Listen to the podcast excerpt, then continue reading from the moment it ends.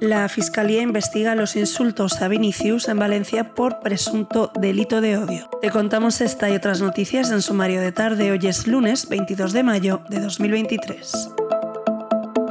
El Ministerio Público ha abierto diligencias para investigar los insultos racistas que recibió Vinicius durante el partido de este domingo en Valencia lo ha hecho de oficio, aunque tanto la liga como el club al que pertenece el jugador, el Real Madrid, han anunciado sendas denuncias. El brasileño acapara nueve de las trece denuncias que ha presentado la patronal del fútbol.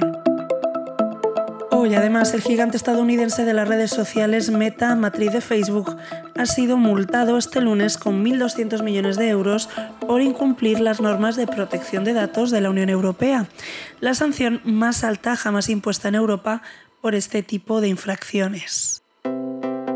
Seguimos con economía. La inversión extranjera directa en el sector energético español llegó a los 3.360 millones de euros durante el año 2022, un 48% menos que los datos registrados un año antes. Los datos de la Secretaría de Estado y Comercio mantienen a esta industria como la que más capital foráneo atrae, pero reduce a la mitad su impacto en la economía española, un desplome que las fuentes del sector consultadas por The Objective relacionan con los sucesivos golpes fiscales a las empresas eléctricas desde mediados del año 2021.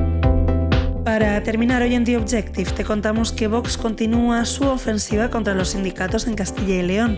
La formación que lidera Juan García Gallardo, que ya ha recortado en 20 millones el gasto superfluo sindical, presentará próximamente una proposición no de ley en las Cortes con el fin de suprimir la figura de los delegados fantasma, es decir, aquellos representantes sindicales de empresas que ya no existen.